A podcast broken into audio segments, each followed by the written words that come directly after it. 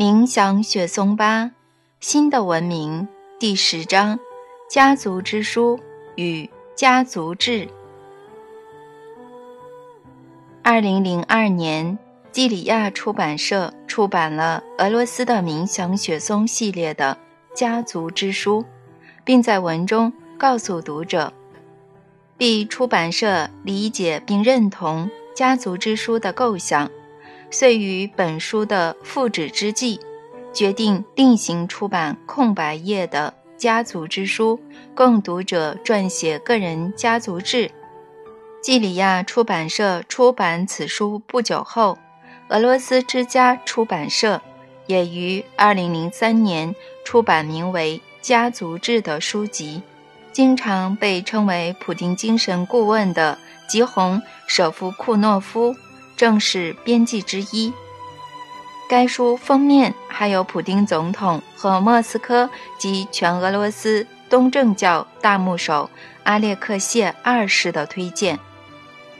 家族志不仅是少数人或整个家族的故事，更是整个国家的历史。俄罗斯的命运正是各个家族代代相传的历史。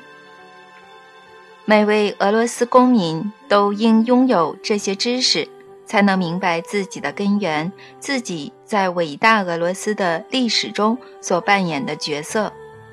俄罗斯总统普丁，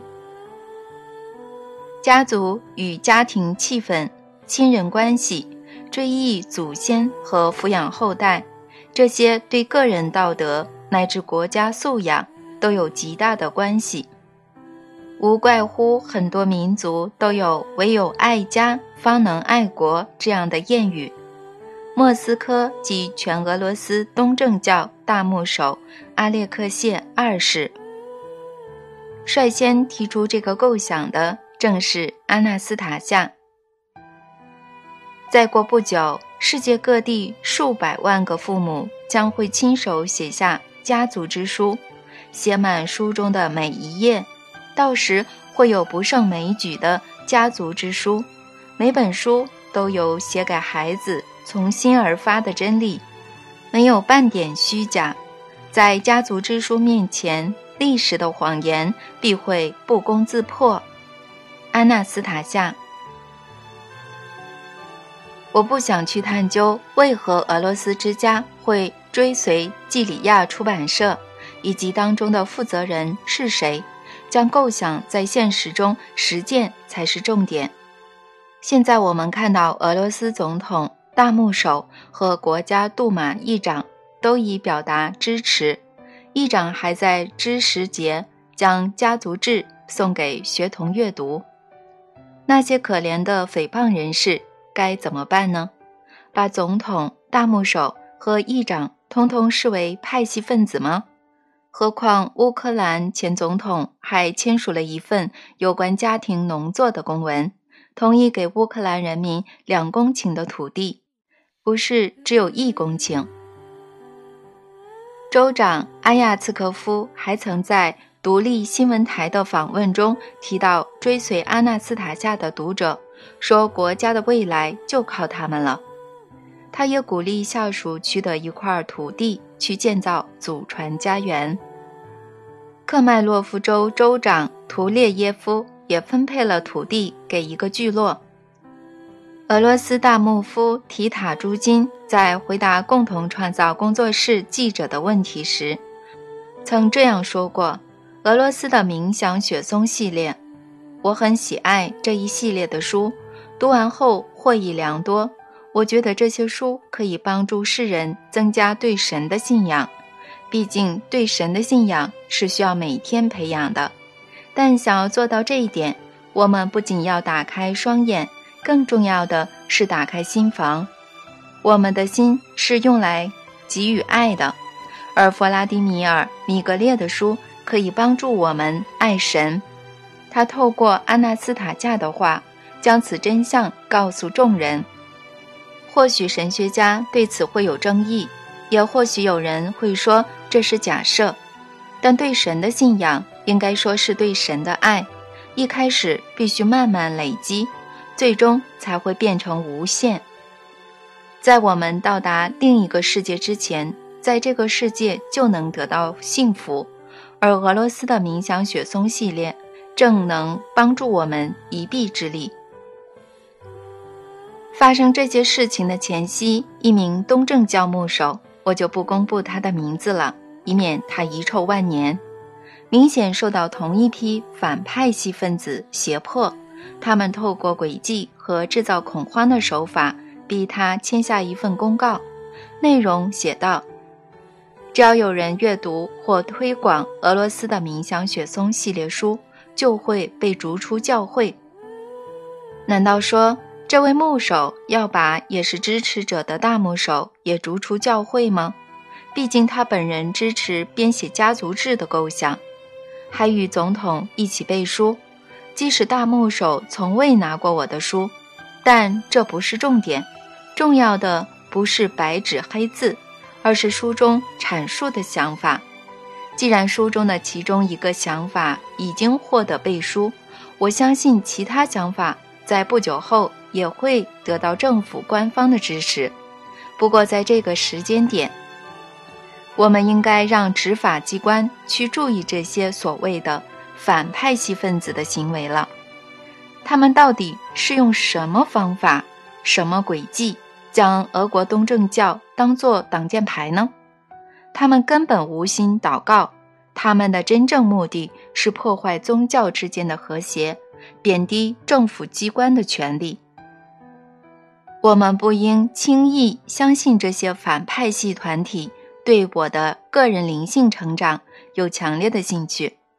他们的种种行为都显示，他们是要阻止俄国出现任何正向的转变。他们改造人民思维的计划，可以在下面的例子中一览无遗。犹太问题。最近社会又对犹太人问题吵得不可开交，近一千年来，类似的情形不知道发生了多少次。大家越来越常提到，欧洲和俄国的极端思想正在增长，包括反犹太思潮。欧洲犹太人认为，这种情形与欧洲国家的穆斯林人口增加有关，并且声称穆斯林反犹太人。但有很多史料证明，敌对情绪是可以煽动的。现在有些团体非常积极地在做这档事，甚至犹太人间也不乏煽动着。反犹太运动给我们的印象是，背后有人下达命令使其发生。反犹太运动对某些人非常有利，我说的还包括金钱利益。极端组织在反犹太运动中没有得到实质好处，反而还有所失去。为了躲避反犹太运动，身为金融寡头的部分犹太人带着部分资金搬到国外，设法使自己数十亿的财产合法化，以获得国际上的豁免权。实质好处反而是由这些国家获得。为了利益，这些人不惜打压俄国境内什么都没做错的平凡犹太人。这在多灾多难的犹太历史中发生过好几次。为什么要反犹太人呢？逻辑很简单：社会对寡头、金融大亨日渐不满。主机处的资料显示，约有七成的国民认为必须立即排除及起诉富人。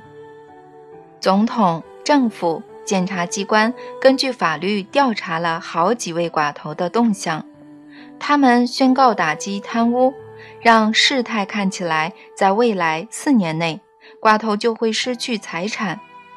所以在这种情况下，寡头自然会想逃离俄罗斯。但问题来了，他们要怎么让自己带去西方的财产合法化呢？最有效的方法。正是煽动足以惊动世界的反犹太运动，结果很好预测。出现反犹太运动后，金融大亨会到西方国家，并自称政治难民。这样不仅可以得到政治庇护，也能使手上的资金合法化，同时还能透过顶替或可靠的人士，继续控制他们部分的资源和工厂。这里要告诉所有俄罗斯人，特别是自认爱国的团体，千万不要受人煽动或允许反犹太行为，否则你只是按照别人的剧本在走。我们不能把这些诡计和不屑行为归罪于所有犹太人，他们和白俄罗斯人、乌克兰人、俄罗斯人一样，都有形形色色的人。以下就举一个例子：我曾到格山的读者见面会演讲，观众来自不同的国家，其中还有很多穆斯林。我在会上朗读了犹太作家及诗人艾芬·库什内尔的作品。不流血的革命的其中一章。朗读前，我先说明这位犹太作家住在以色列，但写的内容是关于俄罗斯和俄罗斯的未来。当我读完这一章后，观众席响起如雷掌声。穆斯林也为这位犹太作家及诗人鼓掌。为什么呢？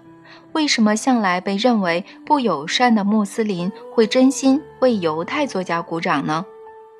因为他在书中谈到俄罗斯的美好未来，认为这与俄罗斯的冥想雪松系列阐述的构想有关，并且呼吁俄国政府采纳依据这些构想的计划。我还能告诉各位，他并非唯一接受并支持书中。安纳斯塔夏想法的犹太人，以色列还有人成立关于安纳斯塔夏的读书会，并以俄罗斯的冥想雪松系列的主角为题，创作俄文和希伯来文歌曲。他们给我的印象是，将来会是犹太人率先实现这些构想，并带领各国人民跟进。至少我得知。以色列已经有人筹措不少的资金，准备建造对环境友善的聚落。哦，他们真是狡猾，竟然窃取我们俄罗斯的想法。可能有人会说，他们没有窃取任何想法，而是出手拯救。有人可以好心告诉我，是谁在阻碍俄国政府实行书中的构想吗？毕竟海内外一直有俄罗斯。以个人和团体名义写信给政府，从以前到现在都快五年了。这种情况看来真是可笑。很多分析家都在讨论俄国民间出现了国家理念，但这个理念可能会率先在以色列成真。这是谁的错呢？那些对于犹太人问题的讨论，至少我从媒体读到的。都是粗制滥造的报道，他们所陈述的几乎都是老生常谈的事实。犹太人把持各国媒体，大部分的电视台都在犹太人手里，绝大多数的金流都是由犹太人控制。这些都没错，如今的俄国也是如此，但这只是陈述事实，没有其他内容。我们更应该了解的是。各国数个世纪以来，为什么都发生类似的情况呢？我可以马上这样说：这只是因为犹太人必须这么做，而我们必须听从他们，包括立法层面。你们自己判断。俄罗斯联邦的杜马国会立法承认，国内共有四种主要宗教，其中两种是基督教和犹太教。根据基督教教义，基督徒是神的仆人，且反对财富。我在圣彼得堡的饭店写下这段文字时，窗外就能看到宏伟的东正教弗拉基米尔圣母教堂。教堂外墙以金色文字斗大的写着：“唯求圣母倾听仆人的祷告祈求。”根据犹太教教义，犹太人是神的选民。财富与土地都归于他们，而且允许放高利贷。大家都知道，宗教对人的心灵、个人养成和生活方式有很大的影响，得以让我们的行事逻辑一致。我国最高立法机关采纳了这两种教义，决定谁是仆人，谁是主人。身为守法的公民，我们不要相互欺骗，应该根据我国的法律接受犹太人的权利在我们之上。肯定会有人对此感到不满，有人觉得这很荒谬，但我们不能对现实视而不见，我们必须看清楚背后的原因，否则只会一直重蹈覆辙。如果有人对现况不满，那就一起想出解决办法吧，一个让穆斯林、基督徒、犹太人和其他宗教都能欣然接受的办法。这种办法确实存在。它可以改变现况，并且掌握未来。现实有很多具体事例可以证明这点。一起创造。俄国总统在联邦会议中表示，国内生产总额要在未来十年内成长一倍。嗯，目标是目标，重点在于怎么实行。第一步是鼓励人民。毕竟他们才是国内生产总额增加一倍的主力。现任政府的最高行政首长定下这个目标以来，国内有什么变化吗？令人难以置信的事情接连发生。某些高阶官员没有试着实现目标，反而表示质疑难行，但仍有些官员觉得一定要实行。不过仅止于此。没有实际的行动，这样的讨论浪费了很多时间。二零零四年的数据相当悲惨，国内生产总额只增加了百分之六点四。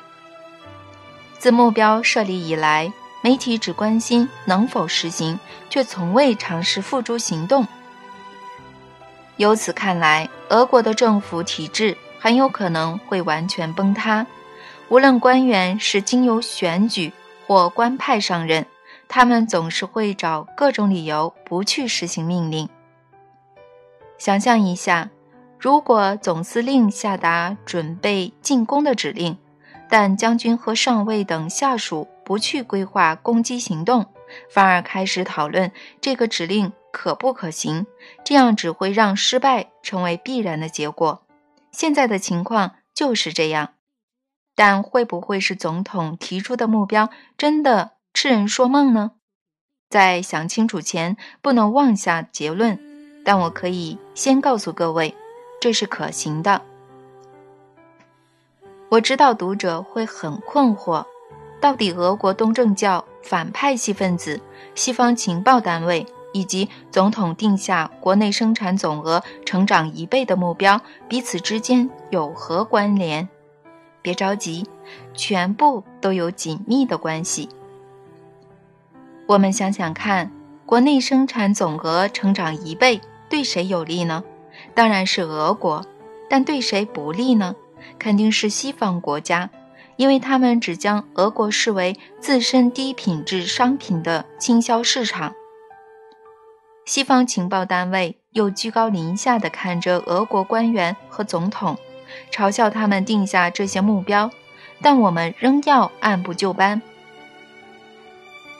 要使国内生产总额成长一倍，必须先找出哪些产业必须大幅提升生产力，哪些产业应该避免再扩大。像是烟酒产业就不应再成长一倍，俄国都快被伏特加淹死，被香烟熏死了。另外，也不应再扩大军务、建造新赌场或增加自然资源出口。不过，这就表示其他经济产业不能只成长一倍，而要背负成长两倍至三倍的重担。政府不重视这些产业，所以从未定过具体的目标。可能有人会争论，连成长一倍都不一定能办到了。何必妄想成长两倍呢？我告诉各位，可以的，甚至不用投注额外资金就能办到。以农业为例，农业的生产量逐年递减，已经到了危及国家安全的程度。政治人物国会议员和部分政府官员都曾提过这一点。这可不是乱说。国内有部分农产品的进口量已经高达四成，让国家安全岌岌可危。这会有什么后果呢？我来告诉各位。我国农业人口预计会在2005年减少百分之二十五，使得问题雪上加霜。具体来说，这会让国家完全依赖进口资源，政府不值得拿自然资源。交换食物，还要贩售导弹，国家才不至于人口过多而被吃垮。这也表示农业必须改变，使生产量成长两倍至三倍。但传统的方法是没有用的，因为所有的提议都是增加辅助，更何况还不知道这些辅助最后落到何方。毕竟善于农耕的人口已经越来越少了。如果真是这样，就连先进的设备和高科技都将无用武之地，因为没有人会用。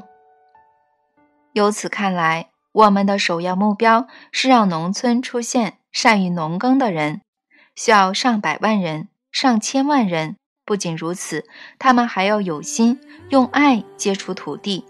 如果他们不出现，讲什么都没有意义。但某些官员认为。除非奇迹出现，否则根本不会有这些人。他们不相信这种事，即使已经出现了，他们还是不相信。是的，各位，奇迹已经发生了，这都得感谢一个人，那就是西伯利亚的隐士安娜斯塔夏。虽然他说的话对某些人来说是天方夜谭、难以置信，但却是千真万确的。真的在人的内心与灵魂中激起永恒的欲望。国内各地有成千成万的人想在乡下生活，建立自己的家园后定居，而且这样的人一年比一年多。他们在各地筹组社会团体，并且大声疾呼：“给我们土地，我们准备好建设了。”二零零四年六月五日。他们还一起在弗拉基米尔城的大会上正式成立全国团体，这是苏俄垮台以来第一次出现当代无可比拟的民间力量。当时座无虚席，很多地方人士都来了，虽然他们不是受邀代表，却想来一探究竟，想了解现场情况。大会投票通过发起一个名为“俄罗斯的冥想雪松”的民间运动，宗旨在于支持祖传家园的构想。这是真正的民间运动，不反政府，也不反政党，只想以一个简单的构想接触众人，一起创造。这个民间运动有清楚明确的计划，人人都能理解，并受到大家支持。实现此计划的任意目标，能为俄国政府带来什么好处呢？一公顷土地的目标看似简单，却能带来很多好处：大幅改善环境，恢复土壤肥沃度，解决国内民众取得高品质食物的问题，大幅增加所有产业的收入，可成长一至两倍，且不会导致通货膨胀。立即改善国内人口状况，并使人民变得健康、恢复青春，解决国防问题，终止国内资金外流，并促进资金和人才回流。几年内大幅减少贿赂、贪污、帮派和恐怖主义，最终完全消灭这些问题。团结邻国和前华沙公约组织的国家。形成一股强大的力量，包括波兰、捷克斯洛伐克、匈牙利、保加利亚和波罗的海国家，终止俄国、美国和中东穆斯林国家的军备竞赛，加强三方合作关系。这些结果不只是只有我提出，很多大学生也将此写进毕业论文。例如有志成为法官的塔吉亚娜·波罗季娜，很多学术著作也不例外。例如，当过三届立法会议员的经济学博士兼教授维克多·雅科夫列维奇·梅基科夫。另外，还有专业研究者和民众自编的小册子。以下我便针对几个要点提出简单的理由。首先，假设全国决定实行安纳斯塔夏提出的计划，政府应向每个有意愿的家庭免费配给一公顷土地，可终生使用，且有权传给后代。家园所种的作物和土地本身无需上缴任何税。此计划可以带来以下成果：大幅改善环境。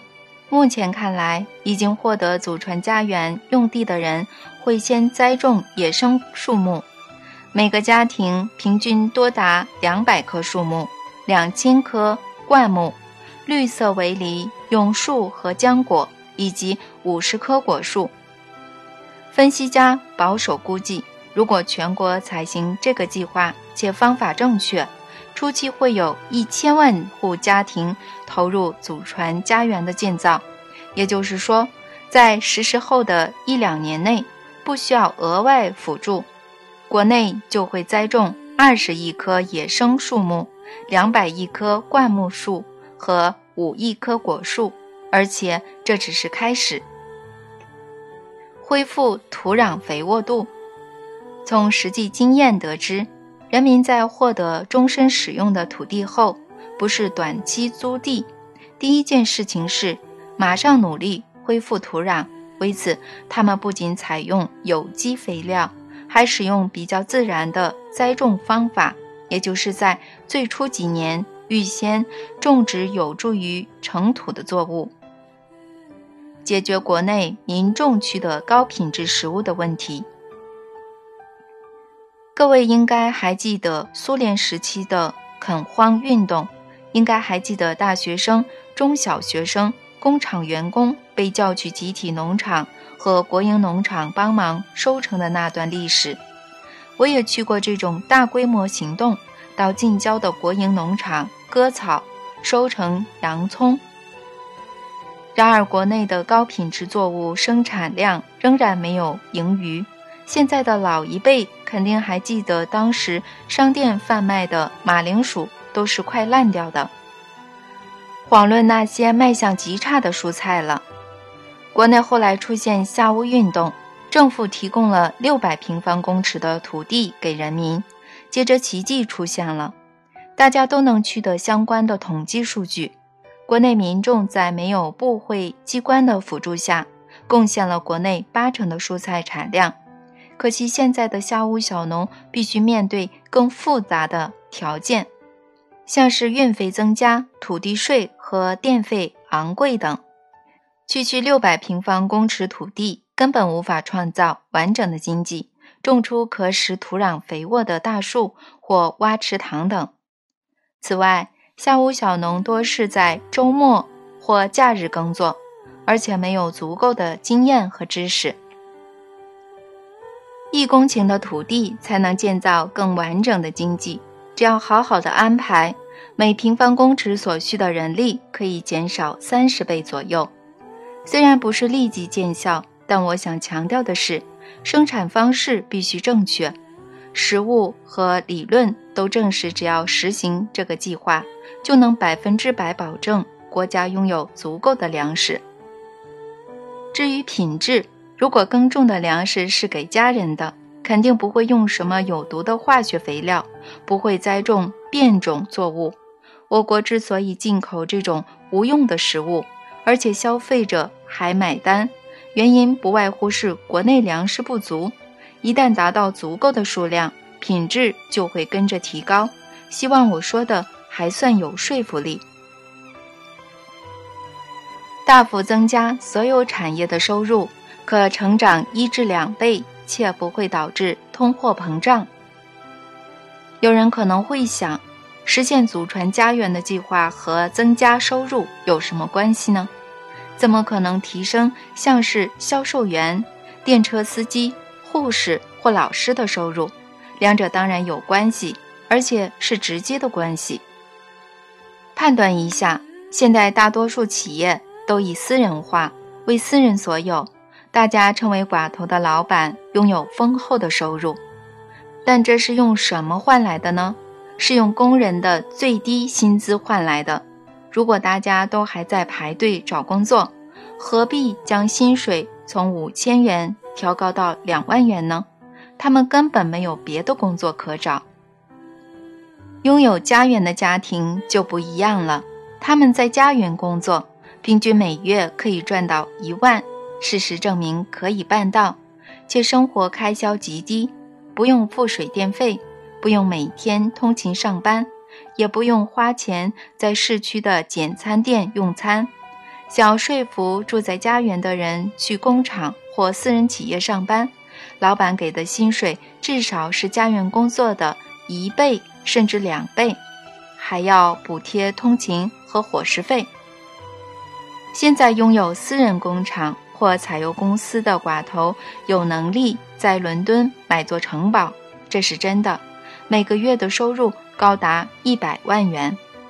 但让老板拥有高收入的工人却赚不到千分之一，这样的情况只会无限循环，最后必然导致社会革命。夺走业主的企业，推翻允许这种不公不义的政府，解决办法只有一个，就是与工人公平分配。寡头肯定不会自愿的，但只要受到压力就会屈服。我们谈论的是企业老板与家园主人的关系。至于其他住在市区公寓的人，老板为了让他们留在公司，也不得不替他们加薪。毕竟他们可以有选择：一是继续工作，住在城市；二是开始创造不同的生活。最后一个问题，为什么不会导致通货膨胀、物价上涨呢？通货膨胀每次都是某种精心设计的具体机制造成，物质上涨只是附带的影响，主因在于人类远离自然的生活方式。一旦民众自己无法拥有石油或食物，而变得完全依赖，旁人就能轻而易举地调涨这些物资的价格。但如果人有自己的果园，而您试图调涨苹果价格，这很奇怪吧？那石油呢？石油也有限制，目前的石油价格很高，两三公顷的土地用马耕种反而还比较划算。况且马还能提供顶级的肥料，立即改善国内人口状况，并使人民变得健康，恢复青春。国内人口问题严重已经是众所周知的事实，但“严重”一词仍不足以形容现况。如果国泰民安的国家仍旧每年减少近一百万人口，那简直是可怕了呀！我想，这种国家的领袖应该无脸见人，不敢面对人民和后代了。政府口口声声说要改善现况，最后都是一场空，没有任何改变，令人不胜唏嘘。生育辅助看似必要，却未带来实质改善。从数千年的历史看来，我们知道，女人如果看不到未来，肯定不想生孩子。所以必须先清楚明了的确立整个社会的发展，以及当中每个家庭的未来。弗拉基米尔城的阿纳斯塔夏基金会调查过想要建造祖传家园的家庭，在两千多份问卷中，共有一千九百九十五个家庭表示会生小孩，甚至有些人想生三个以上。即使因为健康因素而不能生小孩的家庭，也打算在孤儿院领养小孩。为什么会这样呢？这是因为人在建造有生命美好的绿洲时，心里知道这会永世长存，同时希望孩子也能享受这样的生活。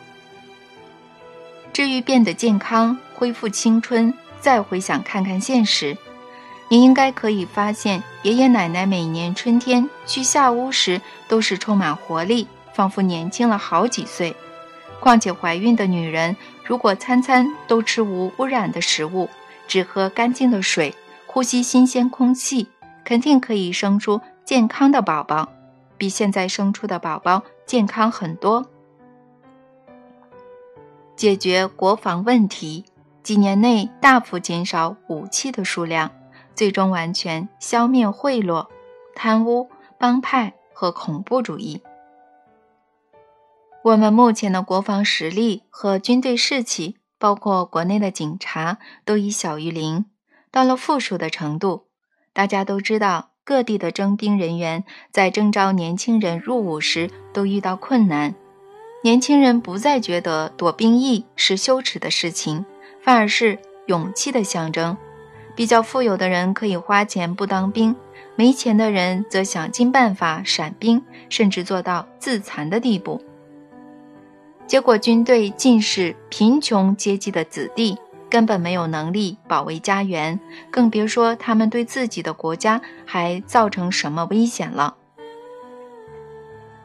我们来看看俄国现在的士兵必须保卫什么呢？大家都会异口同声地回答：家乡。但是家乡的观念早已崩解，鲜少有人理解什么才叫家乡。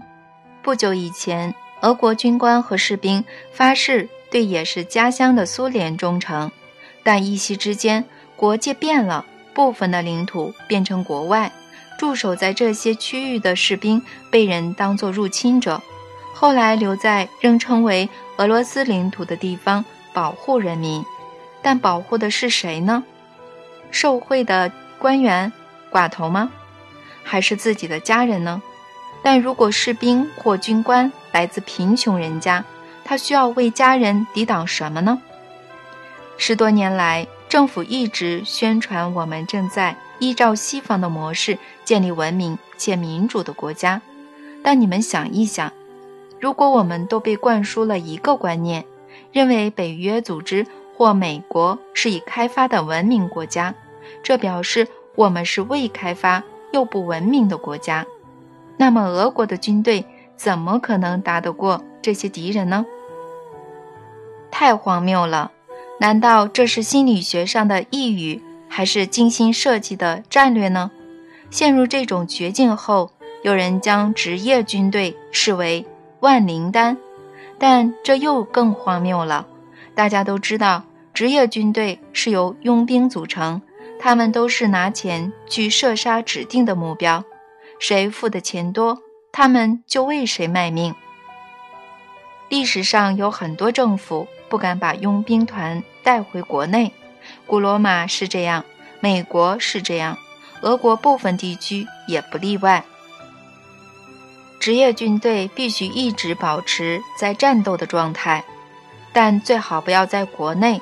如果回到国内，不可避免的会被现任政府的反对势力收买，或是分散成好几个团体，部分甚至变成帮派组织。大部分的情况下。武装佣兵是没有失业这回事的。如果不给他们工作，他们会自己找擅长的事。何况这种只为钱卖命的军队，很容易被出价更高的人收买。想象一下，外国的军事基地，比如说乔治亚、土库曼或乌克兰的士兵，每月可领三千元军饷，而我们只有五百元。其实根本不用想象，因为国内早有这样的案例。看看有多少训练有素的前 KGB 探员在商业机构当保全就知道了。这还包括国外的银行。所以有办法解决吗？只有一个，就是让俄国的士兵、军官和将军知道有他们值得守卫的事物。俄国军官和警察分别晋升中尉和警长时，不仅要在肩章上挂星，还要有权取得可建造未来祖传家园的一公顷土地。授予的土地不能是蛮荒之地，应该是政府专门给人建造聚落的青营之地。军官可以在这些土地自己选择一公顷，休假返家时可以独自或与父母一起开辟新花园、挖池塘或决定盖房子的地方。如果军官常常调派各地，甚至派到其他国家，住在军官宿舍、军营或甚至营帐时，也应知道自己所选的地方，他小小家乡的花园，他自己的花园，正在春天里盛开。爱上他的女孩也能从肩章上的星星知道，他的爱人有未来，有家乡，有给未来孩子的家。即使女孩得先与军官度过艰难的时刻，他们至少每年都可以回到自己小小的家乡一次，一起梦想、规划未来的家乡。他们可以决定要在哪里挖池塘，在哪里盖房子。即使回到自己土地休假一个月时，必须住在帐篷，他们仍可看见家族的美好未来。感到无比幸福。即使未来花园的树木还小，它们在四周种植的绿色围篱尚未成型，这些植物已经在那儿，一边等待创造自己的主人，一边成长盛开。如果军官妻子怀孕，政府要在三个月内与准父母的指定位置上。依照他们的设计建造小屋，且附上所有设备。现代科技可以做到这一点。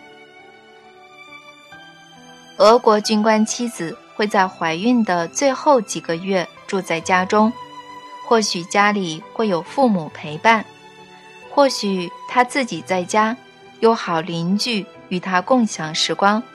但重要的是，他的身边和内心。会有非常必要的正面情绪，毕竟周围就是属于他与爱人的小小家乡空间。他不会到国外或我们习惯称为产房的地方生产，而是跟很多女人一样，在自己的家园生育。或许旁边会有医生看着，但一定是在家里这个他们熟悉、对他们有利的温馨环境，而不是在。听得到其他众多孕妇声音叫喊的病床上，俄国军官的孩子要在自己的祖传家园出生，即使孩子出世时，身在远方的年轻中尉也能听见、感觉得到宝宝第一个快乐的哭喊声，而且肯定可以。这位年轻的俄罗斯中尉不会让敌人侵略他的家乡。因为家乡中有他的家园，在与他最亲近、他最挚爱的小小家乡中，他的爱人牵着还小的儿子，走在盛开的花园，带着儿子跨出人生的第一步。社会啊，我们的社会，由社会组成的国家，现在已经知道，要让年轻的妈妈，俄国军官的妻子，不用再为孩子的伙食烦恼。社会要让他衣食无缺，不用像对待寡头的妻子那般，也不用追随空洞的潮流带来看似昂贵的名车。他要的不是这些，而是爱与未来。重建家乡才是他的重责大任，是他最重要的工作任务。社会给她的薪水应该与她的丈夫一样。薪水不足以补偿她伟大的创造，但至少是社会和国家释出善意的第一步。以上都是可能发生的，前提是不要用高阶的经济考量混淆视听。油管为俄国带来了大把大把的美金，但为什么连一点钱都没有给俄国军官、他的妻子和他的家园呢？究竟是谁想出了这套机制，自己却躲在看似万灵丹的民主背后呢？当军饷微薄的俄国士兵和军官必须保护有钱人，保护他们在卢布耶夫公路旁的别墅，以及在其他地区无数个跟他们一样有钱的人时，这还算是民主吗？这不是民主，是民苦。如果这种情况再不改变，就不会有人为我们保家卫国，老百姓不会有人守护，总统也没有人保护，更别说是大小老板了。如果终结这种民苦，什么贪污、贩毒、交通警察向司机收受这种恶名昭显的事情都会消失。告诉我，为什么交通警察要站在大马路上？吸着路边扬起的尘土，还有名车和中街车排放的废气呢。他们看起来聪明，实际跟笨蛋没有两样。他们得时时小心自身的安危，换来却是微薄的薪水。他们如果不向车辆驾驶收贿，亲戚会嘲笑他们，认为他们是异类；妻子会责骂他们。孩子也会因为父亲买不起流行牛仔裤送他而转身离开，所以他们才不怕内部的反贪污小组，就算被开除了，也不是多大的损失。如果正职工作不能为家人带来好生活，表示得换工作了。但要找什么工作呢？什么工作能让他们保持清廉，同时养家糊口呢？他们只能站在尘土和废气中收贿，社会也鲜少谴责他们的行为，反而把钱掏出来给他们。能怎么办呢？大家都是这样啊。大众会这样想，但这才是可怕的地方。我们竟然对此见怪不怪了。我们不再思考其他的出路。我们对满街的妓女。无家可归的孩子和街头混混习以为常，我们对名为选举的作秀视而不见，还是说是有人让我们习惯这一切呢？毕竟，对现在住在村庄里的俄国人而言，最可怕的是左邻右舍的舆论。他是荡妇，他连家都管不好。因此，我们要恢复那个时代，重新听到是让俄国人开心的赞美。他是好人，他的小孩很有教养，很细腻，他的家园很美，这样社会便不会有罪犯、贪污和毒品了。这个时代总有一天会来临。一位头发灰白的老人坐在林荫下的花园长凳上，温柔地摸着三岁孙女的红褐色头发，而孙女躺在他的胸口。十一岁的孙子拿起挂在椅背的将军外套，想要试穿。肩章上有两颗很大的将军星星，而那之前曾经是中尉的两颗小星星。但这不是重点。头发灰白的将军看着孙子孙女，心想：重点是他为他们创造并保存了这座花园、池塘和祖传家园的美好空间。他在俄罗斯中心的小小家乡，他维护了俄罗斯，让它繁荣。这是他的家乡。清新的微风将俄罗斯花园的芬芳吹往全世界。星际的风也向其他世界捎去地球绽放的消息。天上的星星羡慕地亮着，渴望见到来自地球的访客。神聪明且智慧的女儿。这一定会成真，但在此时，各位中尉，你们听见俄罗斯土地的心正在跳动，发出讯息吗？他在恳求你们一点一点地拿走它，在他身上种出一片片花园。他会以天堂乐园的空间回报每一个人，送给你们永恒的礼物。你们听见了吗？一定要聆听。终止国内资金外流，并促进资金和人才回流。我可以依据理论证明，只要彻底执行阿纳斯塔夏的计划，这个目标就会成功。一些知名学者和学生也在论文中用理论阐述过。大家对这个问题的看法不同，唯有实物可以成为不容置疑的证据，而且确实有人做到了。临近和遥远的很多俄国侨胞已开始行动，他们搬到甚至还没盖好、尚未取得法定状态的聚落。举例来说，我知道弗拉基米尔附近就有一座聚落，里面有一位土库曼的老师和一对美国的年轻夫妇。类似的情况也发生在俄罗斯、乌克兰境内很多正在兴建的聚落。大家不是在等待政府立法授予土地，而是因应现有法律做出行动，买起土地。他们买的是自己的家乡，社会、国家有义务把钱还给他们，否则他们都会被人指责，责怪他们竟然向想定居在自己出生地的人拿钱。无论如何，人民已经开始回流。